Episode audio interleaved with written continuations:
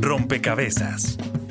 Un espacio para la construcción de opinión pública a través de la investigación, el análisis y la discusión sobre el país y el mundo.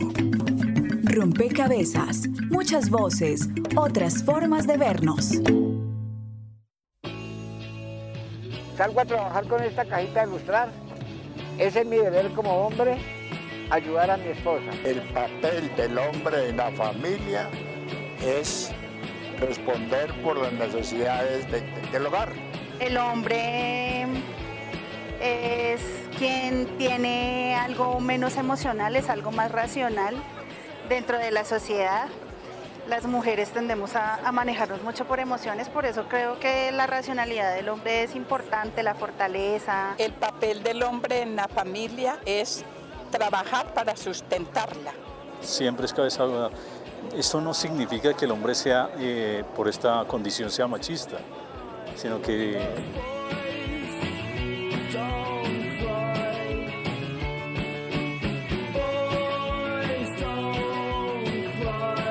Si quieres que te tomen en serio, debes saber que hay cosas que pueden arruinar tu imagen de verdadera dama. Una buena esposa debe tener la cualidad de poder soportar todas las pruebas que se le presenten. ¡Mister Músculo! Primero, procura atenderlo en todas sus cosas, desde mantener su ropa limpia, sus alimentos listos, sus gustos y sobre todo atiéndelo muy bien en la cama. Me decían que habían tres mujeres en la cocina y yo qué hacía ahí que me saliera.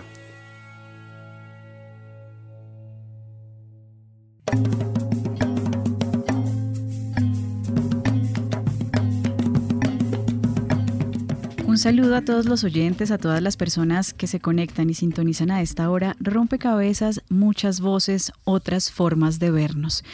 Y hoy ponemos en la mesa todos esos juicios, prejuicios que existen sobre el ser hombre y ser mujer para mm, de alguna forma discutirlos y conversar sobre el feminismo, sobre la masculinidad y sobre cómo los estudios alrededor del género han derivado también en acciones transformadoras en las sociedades. Estaremos con ustedes quien les habla, Mónica Osorio Aguiar, y hoy en la mesa de trabajo me acompaña Jenny Castellanos.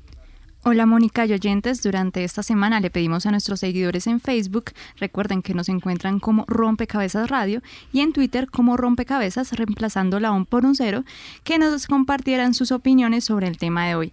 Así que en el transcurso de esta emisión estaremos trayendo a colación sus opiniones para que sean fichas de este rompecabezas. También aprovechamos este espacio para saludar a las emisoras aliadas que nos permiten llegar a diferentes lugares del territorio nacional.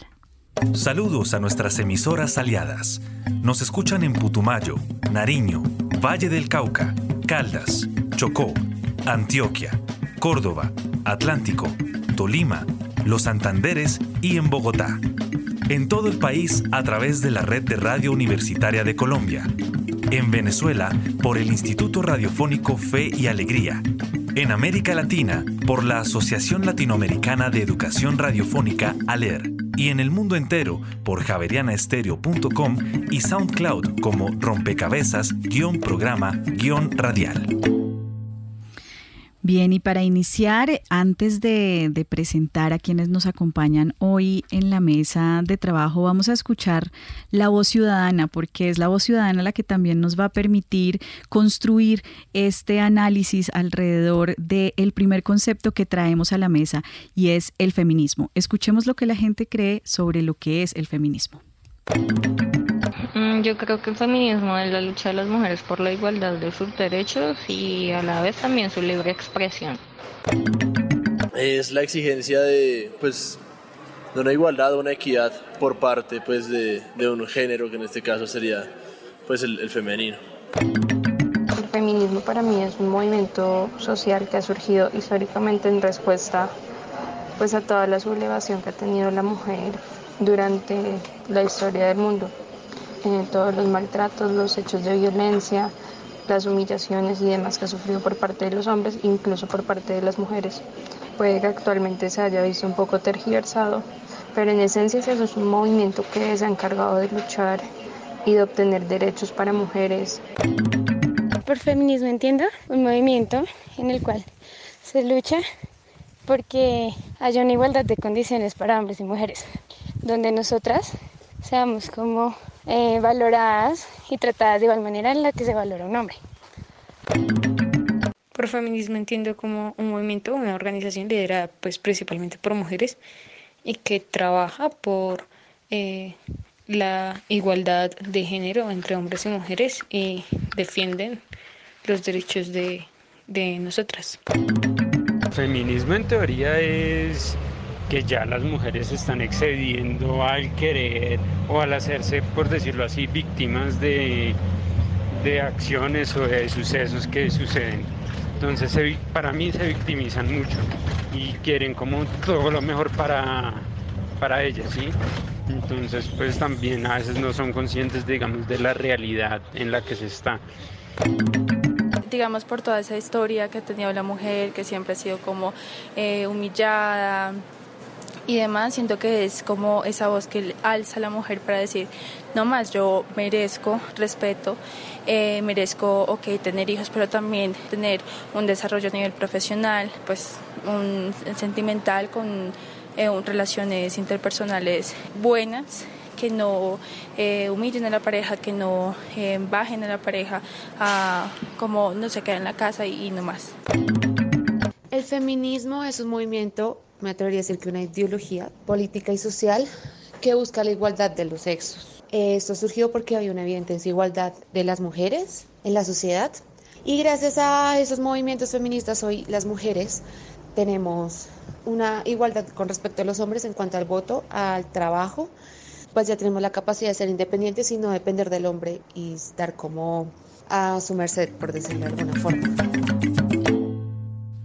Bien, allí están las voces ciudadanas que hablan sobre lucha de derechos, lucha por la igualdad, un reconocimiento al valor, eh, pero también hablan de organizaciones o movimientos liderados por mujeres, pero hay otras voces que dicen es una forma de la mujer victimizarse para ganar más atención. Hay, hay quienes hablan de que es una ideología, ¿no? Pero bueno, aquí están quienes nos van a ayudar a comprender qué es y cómo ha sido el impacto de alguna forma y la trayectoria que ha tenido el feminismo en nuestro país. Camila Esguerra Muelle es investigadora del Instituto Pensar de la línea de estudios de las migraciones y también de estudios feministas y de género. Bienvenida Camila a Rompecabezas y empecemos por aclarar el concepto. ¿Qué entender por feminismo es realmente algo exclusivo de las mujeres? Ahí, digamos, cómo empezar a tejer un poquito más profundo sobre este concepto. Bueno, muchísimas gracias por la invitación y pues saludo a las oyentes y a los oyentes. Yo, bueno, quisiera decir que es importante entender que hay que hablar no de el feminismo, sino de los feminismos. Ha habido muchísimas corrientes muy distintas de feminismos a lo largo de la historia. Creo que es importante ver que esos feminismos incluso han estado en contradicción unos con otros, que eso es muy interesante, por lo que podemos pensar que se trata de un movimiento muy crítico, de hecho, por ejemplo, una de las primeras críticas que surgieron ah, dentro de los feminismos fue la crítica a que los primeros, digamos, feminismos reconocidos como tal eran feminismos blancos, burgueses, que no tenían en cuenta, digamos, eh, la situación específica de las mujeres afro, de las mujeres negras, de las mujeres indígenas, de las mujeres chicanas, latinoamericanas, asiáticas, marcadas racialmente, de las lesbianas, de las mujeres trans. Entonces, digamos, ha sido un movimiento eh, muy crítico de sus mismas posturas y eso lo hace un, un movimiento en movimiento y un movimiento que no es un solo movimiento sino muchos movimientos que incluso desborda eh, lo que se conoce como la historia occidental de los feminismos, ¿no? Yo creo que estamos tratando de hacer una construcción de una historia de cómo los planteamientos feministas han estado allí incluso antes de que las mujeres occidentales hablaran de feminismos. Yo creo que también los feminismos son una apuesta no solamente digamos como movimiento político, sino también una crítica digamos, epistemológica, yo sé que esa palabra es extraña, pero a cómo se ha producido el conocimiento en Occidente y ha sido, digamos, como una de las apuestas em, académicas surgidas desde afuera de la academia más interesantes porque han hecho una deconstrucción de todas las propuestas teóricas, metodológicas, epistémicas, ¿sí? del pensamiento occidental y eso es muy, muy interesante. Entonces es una fuente muy importante, ¿no? Para, digamos, para la renovación y para la crítica dentro de la academia. Y ya para cerrar, pues quisiera decir que los feminismos Mm, digamos, hay algunos feminismos que han luchado por la igualdad entre hombres y mujeres, pero también hay feminismos, digamos, que van más allá, que son mucho más deconstructivos y que plantean, por ejemplo, poner, hacer una crítica profunda a lo que se llama el sistema sexo-género. Y por supuesto, entonces, eh, proponen digamos, desmontar las desigualdades desde, digamos, su origen, que es el origen de esa diferencia sexual. ¿No? Entonces, eh, lo que proponen algunos feminismos es, digamos, que no haya esa distinción, por ejemplo, genérica, que es la base, digamos, de la desigualdad, porque mm, es, lo voy a poner en, estos términos eh, eh, que pueden dar inicio a esta conversación y es, digamos que ciertas propuestas políticas no buscan que los ricos y los pobres estén en mejores condiciones, ¿sí? sino tratan de eliminar esa desigualdad, es decir, que no haya ricos y pobres. Digamos que estos feminismos entonces a lo que apuntan algunos de ellos es a precisamente desmontar esas posiciones que generan la desigualdad, que son las posiciones de ser mujer, ser hombre, y digamos eh, entonces por ejemplo pues dentro de estos feminismos obviamente no habría pues digamos como lugar para algo así como nuevas masculinidades, ¿no? Eso es muy muy importante, porque las nuevas masculinidades serían como, bueno, nuevas formas de ser ricos y lo que necesitamos no es nuevas formas de ser ricos, sino, que no haya ricos. Que no haya ricos, exactamente. Bueno, esta es una primera pieza en este rompecabezas que intentará dejar algunos elementos de comprensión sobre lo que es eh, o lo que son los feminismos, un poco ya acogiendo ese llamado de atención sobre cómo pensar también esa diversidad dentro del mismo movimiento, un movimiento en movimiento, como usted lo ha definido, un movimiento que efectivamente se ha luchado por la igualdad, pero como usted ya nos decía, que tiene unos matices muy interesantes a su interior y que de alguna forma está siendo constantemente crítica sobre el sistema en el que está de alguna forma montada esta sociedad, ¿no? Vamos a mm, darle paso a otra persona que nos acompaña, Javier Ruiz. Él es director y fundador del colectivo Hombres y Masculinidades, pero antes de entrar a hablar sobre las masculinidades, Javier, profundicemos un poco sobre cómo en Colombia se ha venido consolidando quizás este movimiento feminista que de alguna forma va a derivar en otras reflexiones como las masculinidades, pero cómo en Colombia se viene consolidando ese movimiento del feminismo o de los feminismos. Bienvenido a Rompecabezas. Eh, muchas gracias. Eh, bueno, nosotros nos hemos acercado al tema hace unos 25 años más o menos, cuando empezamos el trabajo del colectivo Hombres y Masculinidades. En general con el feminismo nos hemos encontrado como una propuesta crítica para empezar a pensarnos como hombres. Y ahí empezamos ese proceso. Digamos como que una de las puertas de entrada fue, por, eh, fue el texto de eh, Nuestros cuerpos, nuestras vidas. Eh, es una experiencia de un grupo de mujeres de Boston, desde los años 70 más o menos. Eso nos planteó de cara a también una propuesta interesante de lo que es el movimiento de mujeres y la lucha política de las mujeres. En Colombia nos hemos encontrado con que el feminismo, sí, igual que las masculinidades, son diversas y son eh, muchos movimientos, muchas apuestas políticas, sociales e ideológicas, académicas y demás, y nos hemos encontrado entonces también con muchos feminismos, y, pero sobre todo, ante todo, nos hemos encontrado con el movimiento social de mujeres, con quien hemos trabajado desde hace mucho tiempo de la mano, acompañándonos en este esfuerzo que sentimos que es común. Eh, y es común en tanto yo hago una, una, comparación, podría ser. como cuando uno va de paseo, digamos como que nos quedamos de encontrar para subir aquí por el Parque Nacional, arriba al cerro, y nos encontramos 20 mm, personas, porque nos encontramos bajo el propósito común de subir al cerro. ¿vale?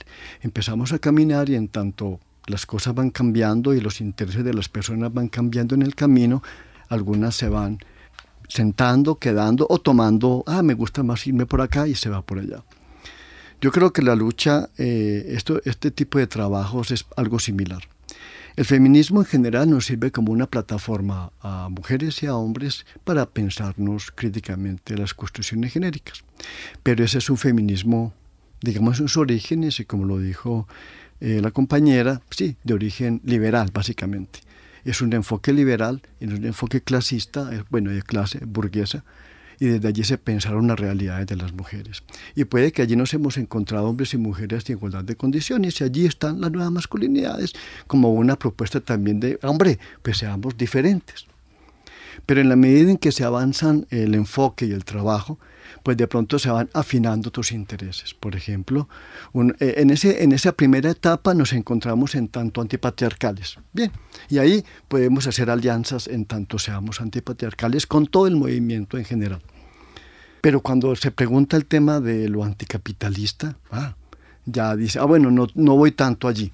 Entonces se van quedando hombres y mujeres porque su apuesta va hasta ser antipatriarcal y se sigue adelante quienes van diciendo que aparte de la apuesta antipatriarcal, pues vale seguir apostándole a lo anticapitalista para incorporar también en ese enfoque, en ese trabajo, también lo de clase social, orden político, económico y demás. Pero bien, y seguimos para adelante. En el paseo, en la metáfora del paseo. En ese paseo seguimos para adelante y viene la pregunta, bueno, pero no solamente es necesario pensarnos en esas dos claves, sino también en la clave del pensamiento, cómo construimos pensamiento y desde qué lugar construimos pensamiento.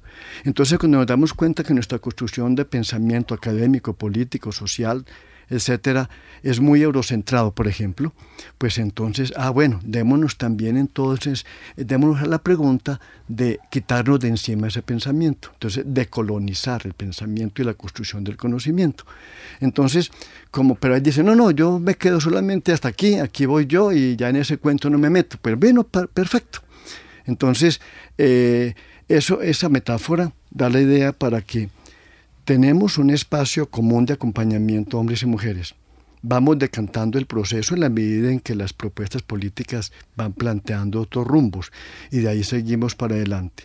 En ese sentido, eh, particularmente nosotros, el colectivo Hombres y Masculinidades, hemos encontrado mayor afinidad política, social, etcétera, y académica eh, con los feminismos más populares con los feminismos indígenas, con los feminismos campesinos también que hemos encontrado, y que eh, nos hemos encontrado en qué terreno, en el terreno del enfoque relacional de género, porque definitivamente nos construimos no solamente relacionales hombres y mujeres, sino relacionales con la naturaleza, con el ambiente, etcétera, porque es un pensamiento desde el sur latinoamericano, que es otra lógica de pensamiento. Javier, usted deja allí elementos que empiezan también a marcar esa distinción de, esos feminismos y esas formas de construir desde el sur, desde este lugar en el que nos encontramos.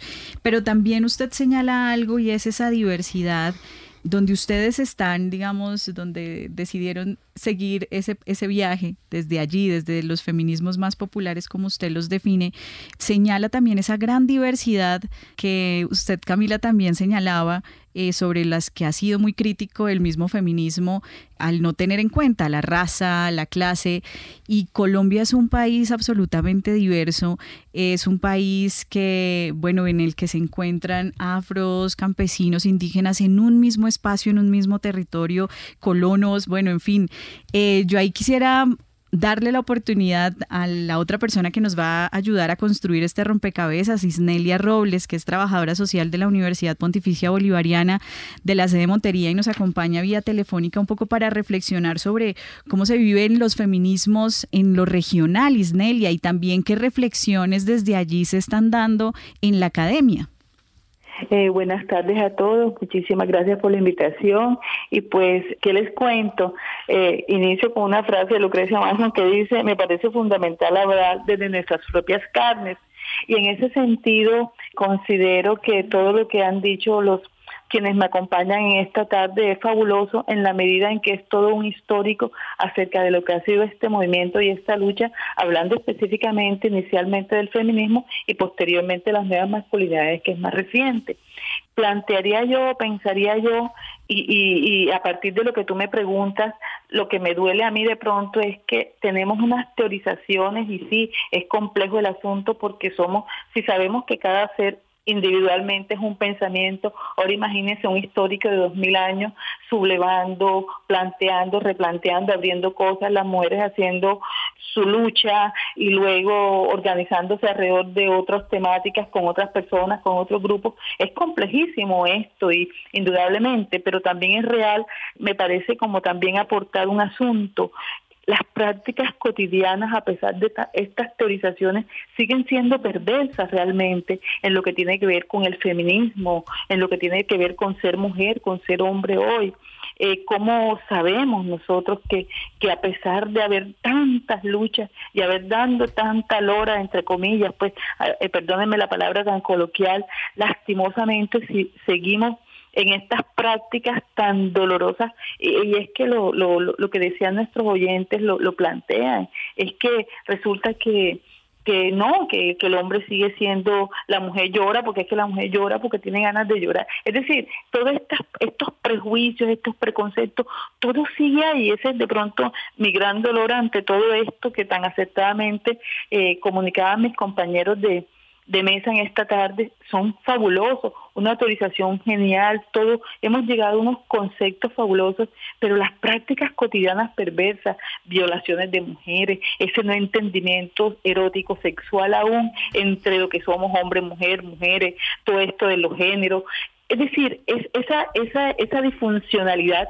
y analfabetismo emocional sexual de Occidente, por decirlo de este lado de nosotros, que nos está haciendo tanto daño y que creo yo que, que realmente eh, no nos está llevando de pronto a veces a que toda esta lucha académica, filosófica que ha sido tan importante, nos abra, a veces uno dice, tantos espacios académicos, conceptuales, tanto que se ha logrado, pero las prácticas cotidianas siguen siendo muy perversas.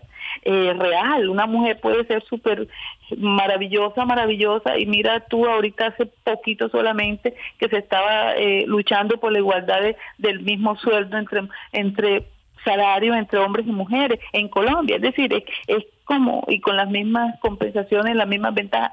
O sea, eso a mí siempre me ha llamado la atención la práctica perversa cotidiana ante el discurso tan maravilloso que tenemos. No sé, esa es mi gran preocupación. Isnelia, usted deja pues justamente quizás la pregunta que, que mucha gente se hace eh, al, escuchar, al escuchar la palabra feminismo.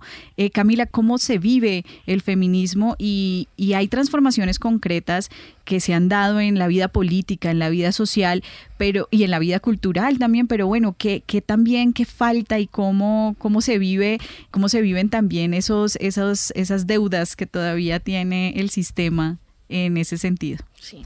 Bueno, yo creo que es importante pensar que un feminismo en estos momentos es un, o los feminismos, digamos, de estos momentos, se construyeron gracias, digamos, a los aportes, como ya decía, de lesbianas, de mujeres trans, de mujeres afroindígenas, negras, Mm, mujeres marcadas racialmente, mujeres obreras, campesinas, y digamos que es muy difícil en este momento no pensar en un feminismo interseccional que es una noción, digamos, eh, acuñada por académicas afroestadounidenses.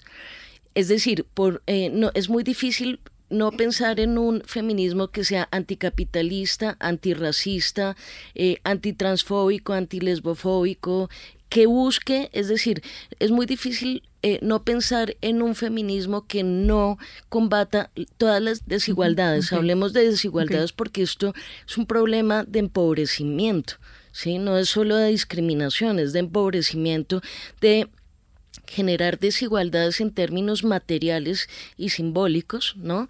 Entonces es muy difícil no pensar en un feminismo que no combata todas las desigualdades, es decir, porque además están imbricadas, porque no están aisladas, uno no puede elegir ser anticapitalista y no antirracista digamos. Uno no puede elegir ser, eh, no sé, antimisógino y no anti-lesbofóbico. Es contradictorio porque todos esos sistemas de opresión y también de representación que son la raza, la clase, la edad, el género, la sexualidad, el capacitismo, etcétera, están imbricados y se coproducen.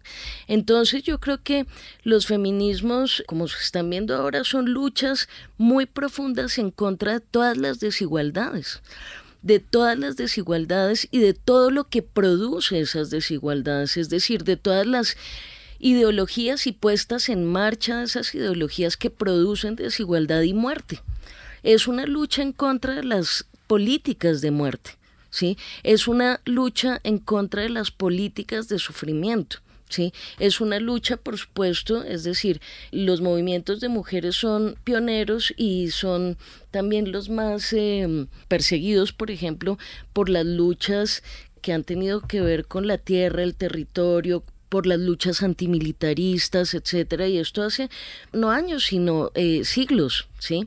Yo creo que, que las desigualdades persisten porque persisten esos sistemas, persiste la raza como sistema, persiste el género como sistema, persiste un orden económico digamos, que se produce desde el mismo género. Mira, en este momento, por ejemplo, mm, según la encuesta eh, nacional de uso del tiempo, pues el 20% del Producto Interno Bruto se produce a partir de los cuidados eh, no remunerados hechos en las casas, en los hogares. De ese 20%, el 16% lo aportan las mujeres. ¿sí? Sin embargo, las mujeres constituyen el 70% de los pobres en el mundo.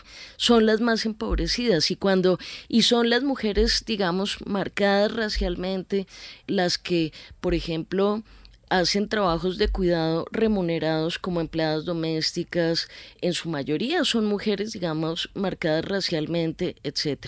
Entonces, digamos, lo que necesitamos eh, desmontar no es, no, no, no necesitamos nuevas formas de ser mujer o de ser hombres, ¿sí? sino necesitamos desmontar el sistema que produce esas desigualdades, que son desigualdades además que llevan a la muerte. Yo creo que las luchas, eh, digamos, de los movimientos de mujeres y feministas han sido luchas que le han servido tanto a las mujeres como a los hombres, por ejemplo, vuelvo y repito, los movimientos feministas en Colombia y en el mundo han sido profundamente antimilitaristas, ¿sí?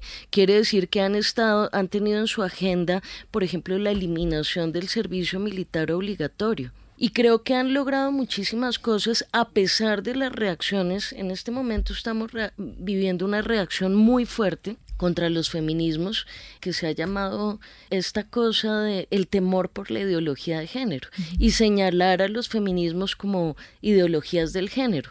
Resulta que esa idea de ideología de género surge precisamente de las académicas feministas para señalar cómo el género es una ideología. ¿Sí? El género, esta idea de que existen por naturaleza hombres y mujeres, es ideológico es ideológico y es una construcción, digamos, colonial que ha impuesto Occidente en sus eh, operaciones coloniales en todo el mundo, ¿sí? Un poco eso. Y entonces yo creo que es muy importante entender que es muy, muy importante desmontar el, el, sistema un poco desde, desde la raíz. Vuelvo y, y, digo, por ejemplo, los sistemas de clases, pues, que producen desigualdad, ricos y pobres. Sin ricos, no habría pobres, sin, digamos, y sin pobres no habría, habría ricos. Entonces, esa es la lógica que creo que hay que entender.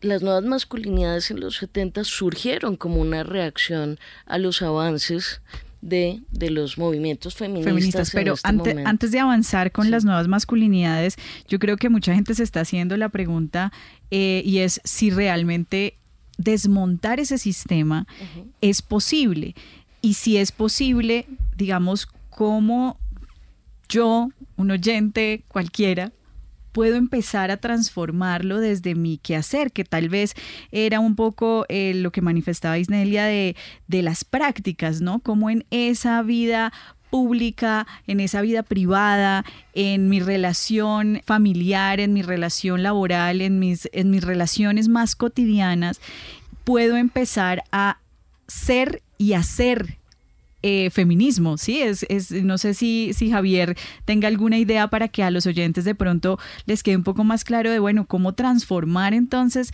ese sistema desde abajo, cómo aplicar esa teoría del cambio. Bueno, me refiero aquí al trabajo del colectivo Hombres y Masculinidades, porque no podría hablar a nombre de los demás grupos que vienen trabajando críticamente las masculinidades. Para nosotros ha sido central llegar al punto de la vida cotidiana, de la, esa cotidianidad en la que nos movemos hombres y mujeres. Por eso nos hemos acompañado del enfoque y de la metodología y la pedagogía de la educación popular que nos permite entonces eh, trabajar a partir de las realidades específicas que tienen las personas y no de los imaginarios que tenemos de ellas. En ese sentido, por ejemplo, para movernos en el ámbito de las categorías, nosotros, nosotros de hecho manejamos o, trabajamos en distintos ámbitos en los que movemos eh, varias categorías, la categoría de nuevas masculinidades, la categoría de masculinidades alternativas, la de masculinidades liberadoras, libertarias, etc. Eh, entendemos que cada una de estas categorías tiene unas características y unas dinámicas de acción diferentes. Pero nosotros que hemos trabajado durante mucho tiempo con población campesina y con poblaciones indígenas en varias partes, si encontramos que para ellos es, es un buen punto de inicio y de partida, que se entiendan desde el campo de las nuevas masculinidades para, para dejar de ser violentos y de ser agresivos con su compañera y en la crianza, está bien. No interesa que tengan la claridad política y académica de una categoría para poder desde allí entonces empezar a transformar su práctica. Más bien sometemos a la dinámica de la realidad concreta y a las dinámicas organizativas y políticas de las comunidades. al servicio, digamos, las categorías entrarían al servicio de esa dinámica política de transformación y no al revés. Para nosotros, eh, el que entonces otros hombres entienden y le apuestan a propuestas de transformación personal y colectiva, pensando de masculinidades alternativas. Bien, que lo hagan, perfecto, y acompañamos ese proceso. Entonces, desde allí nosotros estamos queriendo ponernos al día en este proceso de transformación, dado que acabamos de llegar a este proceso. Nosotros tenemos, aquí en Colombia tenemos 25, póngale pues 30 años. Y en 30 años lo vamos a... Nosotros no podemos pretender llegar al nivel en que las mujeres durante cientos de años han logrado y tampoco el movimiento de mujeres debe esperar de nosotros respuestas similares en condiciones similares y con intensidad similar.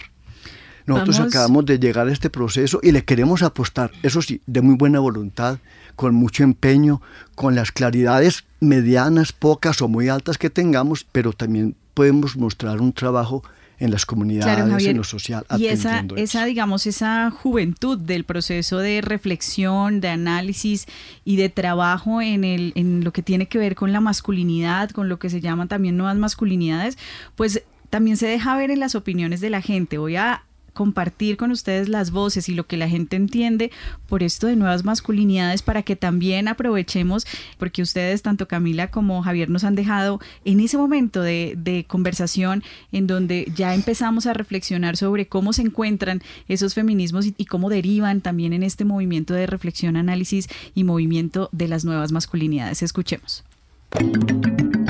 Y por nuevas masculinidades, pues he escuchado algo en la universidad que también hace referencias como a una especie de doctrina que está surgiendo actualmente, como para redefinir de algún modo el concepto de masculinidad o de hombría, por lo que se, entiende, se podría entender.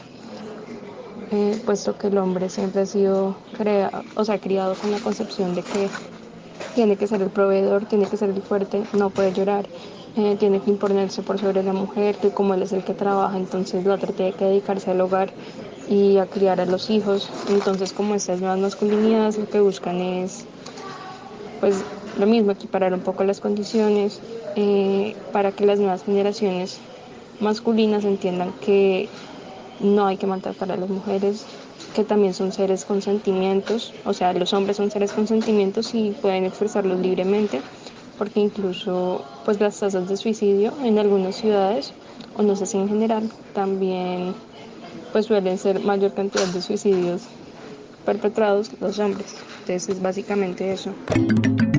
Y ¿Qué entiendo por nuevas masculinidades? La verdad nunca he escuchado la expresión. Yo creo que pueden ser nuevos grupos de hombres creados con cierto fin, que en este momento no sabría cuál es porque la verdad nunca lo he escuchado. Las nuevas masculinidades. ¿A qué te refieres con masculinidades? Está bien, ¿no? Cada quien es libre de hacer lo que quiera. O sea, me parece que no es nada grave, nada del otro mundo. Y las nuevas masculinidades pues serían como el movimiento contrario al feminismo, o sea, como, pues no contrario, sino en el sexo masculino, entonces donde ellos pues buscan la igualdad frente a todos pues los privilegios que tendríamos nosotras como mujeres. Pues la verdad no me gustaría, no me gusta que los hombres que sean como son, no que se, sean diferentes a los hombres, pues eso sí nunca me ha gustado. Por nuevas masculinidades entiendo que pues es algo similar al, al feminismo, en donde pues eh, está conformado por hombres que buscan la igualdad en todos los sentidos entre hombres y mujeres. Eh, en, intentan cerrar la brecha entre ellos dos. Eh, uy, no, ni idea. Digamos como, pues como todo, pues ya como las cosas están cambiando, que el hombre ya, digamos, eh, es más, o sea, es más normalizado el hecho de, no sé, arreglarse, en como, ay, yo voy a ir a que me arreglen la barba, a que me pinte las uñas, o cosas así. Siento que se podría el nuevo. Bueno, pues allí están. Hay mucho desconocimiento sobre, quizás hay, hay, más apropiación sobre lo que puede ser o no el feminismo, pero realmente sobre las nuevas masculinidades quizás hay muy, poco conocimiento. Eh, sin embargo, algunas ideas que dejan ver esos roles adjudicados al hombre de proveedor, eh, de alguna forma de poner el, su virilidad relacionada con la, con la no emocionalidad. Pero bueno, aprovechemos este momento y justamente que ustedes nos han dejado ya en el escenario de conversación, Javier, para explicar qué es exactamente lo que las nuevas masculinidades o esta reflexión sobre las masculinidades está cuestionando. Eh, bueno, las nuevas masculinidades como categoría y como propuesta, pues irá solamente hasta una parte del cuestionamiento. Por ejemplo, podría ser de pronto las masculinidades emergentes o las contemporáneas, las que expresan los jóvenes a través de sus estéticas o algunas de las prácticas y actitudes que tengan frente a las mujeres, digamos. Y, y si en ese campo de posibilidades se dan transformaciones, bienvenidas y acompañamos esas propuestas, pues no nos quedamos allí. De allí seguir impulsando y acompañando a hombres que quieren profundizar más allá, no quedarse solamente en las transformaciones domésticas o en los cambios de que entonces como yo barro ya, uy, pues la gran transformación. Para algunos será importante, pero hay que seguir insistiendo en que más allá hay que ir también, porque es una cosa más estructural.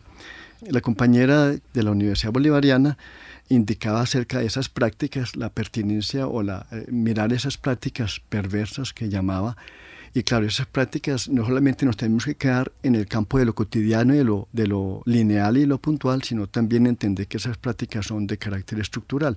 Entonces hay que ir apostando, por ejemplo, a campos de lo político, de pensar ordenamientos sociales y políticos diferentes y todo eso. De allí ya nos acompañarán categorías como las de masculinidades liberadoras, etcétera, no sé. Habrá que seguir inventando si es que es necesario hacerlo o seguir ampliando este pensamiento desde donde vamos a ir, construyendo posibilidades. Pero yo creo que también es acompañar todas esas modalidades diferentes de ser hombres siendo críticos porque es un trabajo crítico en masculinidad. No simplemente decir, ah, trabajamos la masculinidad, no hay que hacerlo de manera crítica, desde el pensamiento crítico, para también señalar aquellas formas de neomachismo que se pueda dar, digámoslo de esa manera, eh, eh, sea pretendiendo vivir masculinidades alternativas, nuevas, diferentes, pero en definitiva uno se encuentra que puede haber neomachismos allí incorporados. Entonces, pero de una manera más tranquila, ir acompañando estos procesos de hombres que apenas estamos haciendo el esfuerzo por empezar a pensarnos un poco de manera diferente y eso cuesta bastante porque las cargas del patriarcado o del machismo en general o la patriarcalización que hemos tenido a lo largo de la vida, como hasta como especie, yo no sé si desde allí podríamos pensarnos, es muy alta, muy grande y está sentado sobre todo en el cuerpo, en el, en el campo del emocional, lo afectivo y todo eso. Isneldia, usted trabaja también alrededor de, del tema de las masculinidades, digamos, también en un lugar donde la idiosincrasia está marcada por, por esta idea del ser hombre eh, varonil, es decir, hay algunas referentes ahí asociados a cómo ser hombre en ciertas regiones del país, un poco más marcadas que en otras. ¿Cómo ha sido ese proceso y cuál ha sido también esa reflexión sobre, sobre esas eh, formas de ser, pero también de transformar desde el pensamiento de las masculinidades? Bueno, no es de imaginar, o no es difícil imaginar lo difícil y lo complejo que puede ser una labor en este sentido. Eh, yo trabajo en una universidad, por supuesto, acá en la universidad, y desde el espacio en el que laboro hemos tratado de incidir, porque finalmente todos estos conceptos que estamos hablando en esta mesa esta tarde tiene que ver con un asunto de cómo transformamos la vida y la forma de estar en ella, cómo hombres y mujeres transformamos esta vida y cómo estamos de un modo mejor cómo nos relacionamos mejor, cómo nos encontramos con ese humano que hay en ti y en ese humano que hay en mí. Es claro, y es claro y todos lo sabemos, definitivamente no podemos ser tan inocentes ni tan ingenuos que desmontar el sistema capitalista con todas sus vértebras y con todo esto que significa esta perversidad histórica social que ha significado no es sencillo ni es absolutamente para, para mañana, lamentablemente porque sabemos que se va enraizando más de como de desmontar. Entonces, ¿qué de pronto hacer ante esto? Porque es que resulta que debemos también saber, y yo creo que todos lo sabemos acá, que nosotros también tenemos la impronta de esto y tenemos toda esta formación y todo ello y cómo tenemos que irnos cualificando, mejorándonos precisamente para hacer y estar en un modo distinto si sabemos que esta no es la forma adecuada, ¿cierto? En el relacionamiento hombres y mujeres. Por eso se trabaja en esto. Eh, nosotros acá hemos hecho unos ejercicios, imagínense, en un, yo soy de Cartagena, pero laboro acá, pero igual Caribe, Latinoamérica, todo ello es casi lo mismo. Eh, lamentablemente, pues los hombres no lloran, sea macho, mijo, eh, sé que se las lágrimas, llora y te dará muchas cosas. Es el constructo y este constructo es el que de pronto creo que tenemos que empezar a liberar. ¿Y cómo empezamos a liberar ese constructo? Nosotros hacemos unos ejercicios con los chicos, con las estudiantes, en unas jornadas que hemos llamado jornadas del afecto como para hacerlas lúdicas y hace un testimonio que pues lamentablemente rebasaría eh, los minutos de este programa, pero que nos ha dado unos resultados en cuanto a la práctica, porque creemos que la práctica es la que, y prácticas lúdicas, las que nos han llevado de pronto a, que, a que estos chicos empiecen a, considerar, sí, imagínate, eh, yo, a mí me dolía horrible y mi mamá me decía, y, me pegaba si yo lloraba. O sea, esas cosas todavía siguen pasando y no estamos en la luna, estamos en la vida real, siglo XXI, y es doloroso. Estas prácticas cotidianas eh, que nosotros, el control, y como muy, muy bien decía nuestro, eh, decía Javier Ruiz, eh, lo decía muy, muy acertadamente cuando hablaba de que no solamente la práctica cotidiana pues del ser y estar en la casa, de que yo hago el café y ya soy un hombre súper liberal, no, es una práctica política, social, que incide en lo religioso, incide en tantas formas que, que la transformación a veces uno diría, bueno, es lenta, no, pero, pero creo que la construcción radica en empezar a trabajar en lo cercano, en lo cercano y en lo cercano, y eso, y se va abriendo el cúmulo a, cosas más ambiciosas, porque es que si cogemos toda la trama tramaunda, todo el cuento, todo, o sea, no podemos, yo creo que tiene que ser por sectorialmente, por grupo, y así se avanza, se avanza, se avanza. Las mujeres cuando empezaron desde las sufragistas hacia acá, o sea, no pensaron tantas cosas y tantas construcciones, y más allá antes de las sufragistas, es real, yo creo que, pero que tiene que ser así, eh, eh, eh, porque si queremos es decir, derrumbar el sistema en este momento con tantas patologías, perversidades, e, y más si nos metemos y no podemos meter en lo que tiene que ver con redes sociales, con esa individualización, con tantas cosas que yo siento que al contrario, si no terminamos suicidados, al contrario, cómo encontrar prácticas hermosas, bonitas. Nosotros hacemos un ejercicio de los chicos trayendo cartas de amor en el siglo XXI. O sea, es increíble. Escriben cartas de amor y hay un concurso y las cartas de amor y es el concurso de 100 personas que se nos llena. Es terrible, los chicos quieren hablar. De pronto hay unas vetas, unos caminos, una alborada para la vida que yo pienso que puede ser fabulosa en este encuentro entre hombres y mujeres. pues escuchábamos a Isnelia eh, sobre cómo esas transformaciones tienen que desmontar poco a poco el, el modelo que tenemos. Y vamos a Queremos compartir con ustedes estas experiencias regionales de movimientos feministas y de nuevas masculinidades que nos van a ampliar nuestro imaginario sobre estos nuevos movimientos. En el año 2010 se creó la red Mariposas de Alas Nuevas Construyendo Futuro en Buenaventura. Rompecabezas habló con Viviana Peñaranda, integrante de esta red. Busca proteger a las mujeres que viven las violencias. Nos dimos cuenta que en los datos estadísticos no salían las violencias que estaban sufriendo las mujeres, que había mucha naturalización de la violencia eh, contra las mujeres y contra las niñas. El contexto de violencia y los vacíos institucionales son los principales obstáculos que han tenido que afrontar como red. De esta manera han hecho frente a estas situaciones. Nosotros hemos trabajado en un proceso conjunto con otras organizaciones en la elaboración de la política pública, que es una ruta clara en el, en el que eh, hemos priorizado unos derechos y que creemos que, pueden ayudar a, buscar un, camino propio de equidad. Acá también hemos creado en conjunto con, con otras instituciones la Mesa Intersectorial contra las Violencias hacia las Mujeres. Por otra parte, en el eje cafetero no se habla de nuevas masculinidades, sino de masculinidades reflexivas.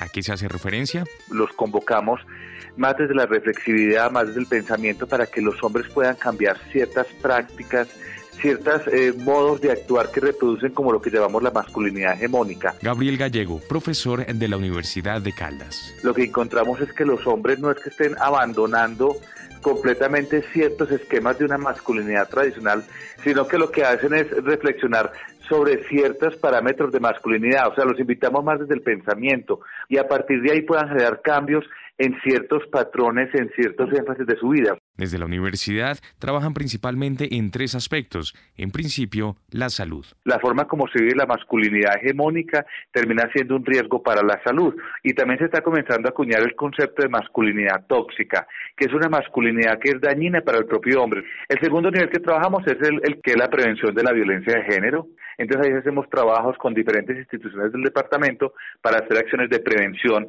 de la violencia de género con enfoque de masculinidades, siempre negociando y en estos enfoques relacionales.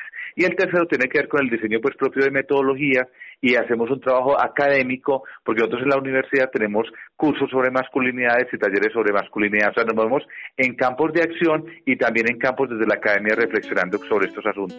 Finalmente, la isla de San Andrés es un escenario bastante particular. Hay una amplia participación de mujeres en los escenarios políticos. Sin embargo, los roles cotidianos no han cambiado del todo. Silvia Torres, psicóloga social con maestría en estudios del Caribe no se podía decir que hay un movimiento feminista como tal, pero sí hay un movimiento de mujeres fuertes eh, con características muy particulares. Por ejemplo, hay una, una parte de estas organizaciones de mujeres que son de origen raizal, inserción en el mercado laboral, en las oportunidades económicas, el mejoramiento de las condiciones del departamento.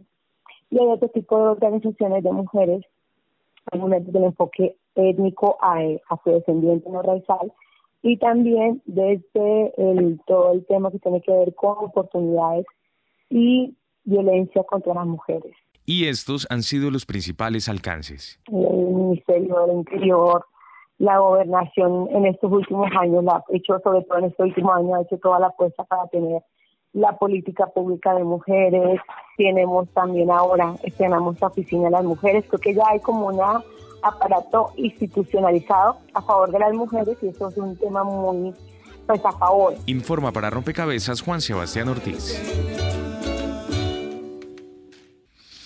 Bien, allí están experiencias que mm, que se suman a la que nos describía Isnelia, pero también responden a lo que ella llamaba como esos trabajos más sectoriales en contextos concretos y que de alguna manera desde ahí pues se empezaba a transformar o se empezaban a transformar esas lógicas impuestas por el sistema. Camila, estas iniciativas em, y de alguna forma esta convergencia de reflexiones y de acciones desde los feminismos, desde los, eh, las nuevas masculinidades o las masculinidades alternativas, de alguna forma como de todas formas están construyendo una manera distinta de pensarnos y también ayudarle a entender de pronto a los oyentes cuáles son esas eh, formas también en que ellos se pueden vincular o cómo pueden hacerse partícipes de estos movimientos, si es que es directamente con una organización o bueno, también como que si la gente se siente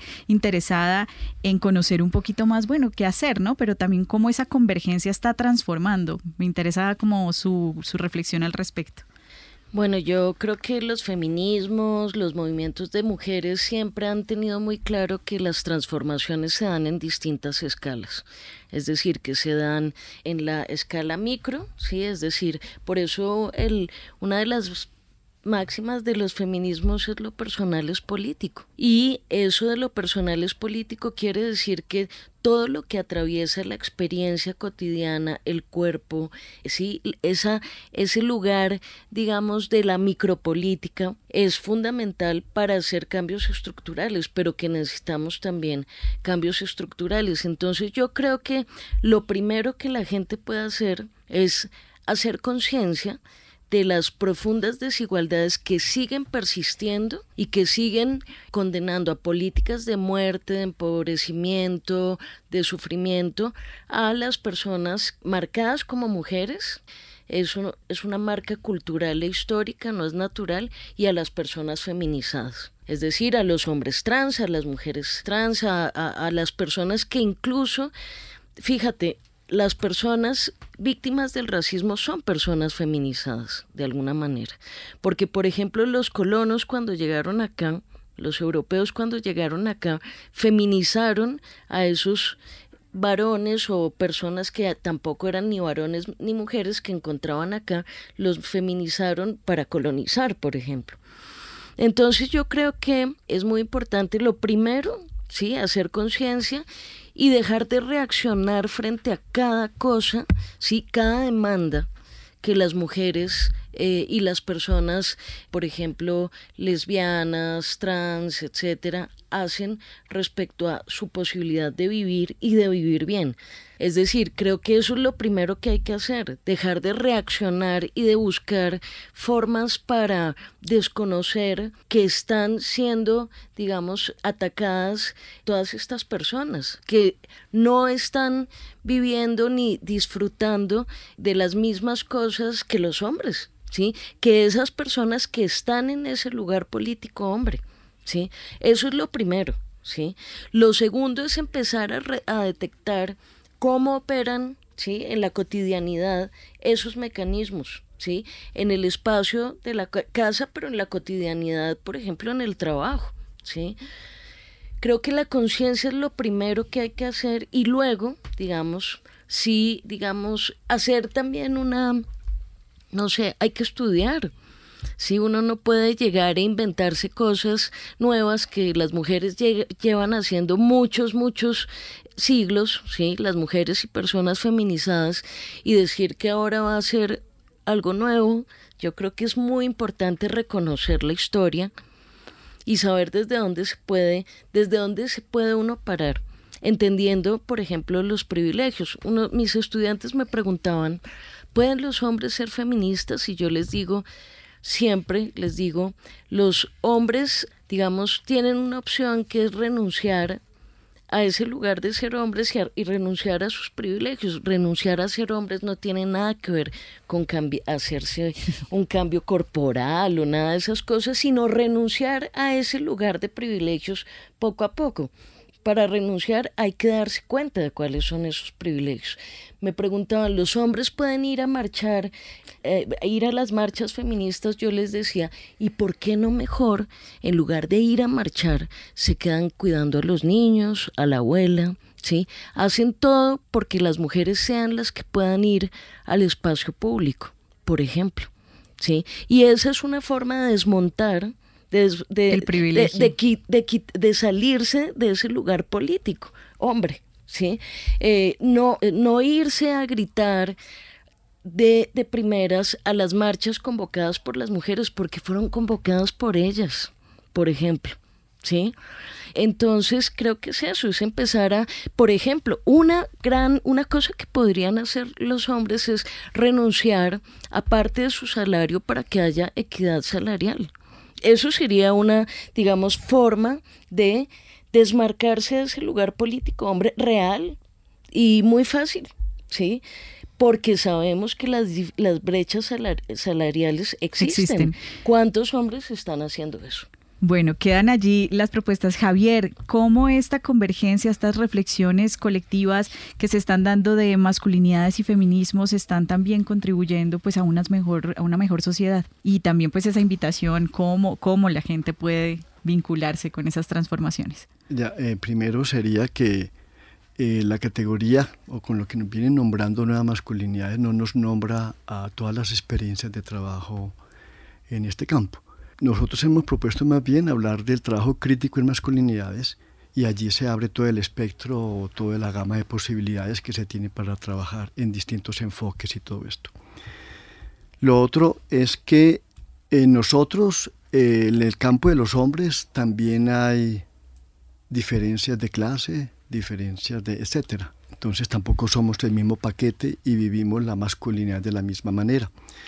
De allí que no todos los hombres nos sentimos igualmente convocados por propuestas de transformación o por lo menos no de la misma manera y con la misma intensidad. Algunos, yo por ejemplo, me he sentido siempre muy convocado por las propuestas políticas del movimiento feministas o de los movimientos feministas y particularmente de aquellos feminismos que son más cercanos a este pensamiento sur latinoamericano y popular, desde donde se piensan y se desarrollan propuestas muy prácticas y muy cotidianas como las que plantea la profesora Isnelia sobre, por ejemplo, jornada del afecto. Yo convocaría en, qué cosas hacemos nosotros, por ejemplo, los distintos grupos de trabajo en el país y, por ejemplo, en Bogotá. Una de las acciones que llevamos ya varios años, 12 años trabajando y haciendo, saliendo a la calle, lo que llamamos la marcha de hombres con faldas, como una acción simbólica y, por, por supuesto, política para entrar en el campo de la lucha contra las violencias a las mujeres. Y desde allí cuando ponemos, nos ponemos en los zapatos, como se dice, en este caso en las faldas de ella, aunque eso sea muy, muy mm, mm clichésudo, digamos, la falda definitivamente no define la mujer, digamos de esa manera, pero nuestra cultura sí lo define y lo simboliza. Entonces, digamos, de allí nos movemos pero también hacemos eh, jornadas de tertulias y yo convocaría que los hombres que escuchan este programa eh, se reúnan, puede reunirse en eh, donde bien tengan para hablar de sí mismo, la relación con el padre, por ejemplo, con el papá, cómo ha sido esa relación, en donde han tenido experiencias de ruptura y de transformación sobre esa lógica de paternidad o esa lógica de filialidad que han tenido, cómo se han desenvuelto desde allí pero también convocaría organizaciones comunitarias que vayan incorporando a su interior acciones críticas de, de, trabajo en masculinidades. Por ejemplo, nosotros lo tuvimos en la zona, en la zona donde está la profe, pero por la zona Caribe, tanto en Córdoba como en Sucre, incorporando en las acciones mismas de las organizaciones eh, posibilidades de replantearse críticamente las masculinidades. Y también diría que el ejercicio, este ejercicio de trabajo, se haga desde una lógica relacional de género. La idea no es enfrentarnos ni confrontarnos hombres y mujeres, eh, tenemos rutas diferentes de transformación, rutas diferentes de lucha política, rutas diferentes de pensarnos, evidentemente, pero nos vamos encontrando por lo menos una expectativa de transformación general que transforma tanto a las mujeres como a los hombres. No de la misma manera, no en los mismos ámbitos, pero sí nos va a transformar y esa es la apuesta y así hemos ido encontrando en el trabajo que hemos venido haciendo en, eh, los campos, en las acciones donde venimos adelantando nosotros eh, nuestro trabajo. Bueno, pues con esta suma de acciones, de prácticas eh, como las que señalaba Isnelia, de esas también acciones individuales como las que invitaba Camila y con, con estos talleres y prácticas que también se pueden aplicar en organizaciones. Em, cerramos este rompecabezas. Muchísimas gracias a ustedes por ayudarnos a construirlo.